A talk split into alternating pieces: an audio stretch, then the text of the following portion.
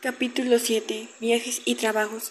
Entonces observé que las estaciones del año se podían dividir, invierno y verano, como Europa, sino en estaciones secas y de lluvia. La estación de lluvia con el sol eh, era muy cerca de equinoccio, que eran en febrero, marzo y a mediados de abril, y la estación seca con el sol hacia el norte del Ecuador, y estos eran en abril, mayo, junio, julio y a mediados de agosto. La estación de lluvia eran algunas veces más largas y otras más cortas, según soplar el viento.